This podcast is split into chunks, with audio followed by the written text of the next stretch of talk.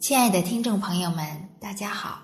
非常感谢您关注上医养生，我们将为您提供健康的方向，给予健康的方法。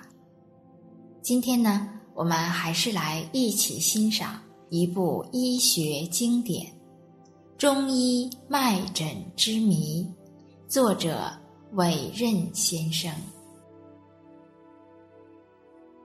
六。魏小雨，女，两岁半，住第二生活区十四栋二零二号。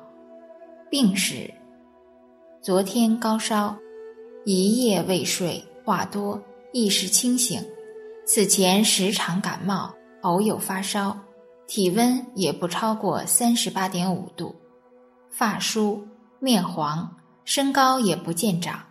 此次高烧，举家惊慌。忙报来就诊。就诊日期：一九八八年八月二十九日。主症：高烧三十九点七至四十度，两天，流清涕。处置：脉诊除微见阳动之象外，并无异常，遂劝其母无需惊慌，可自愈。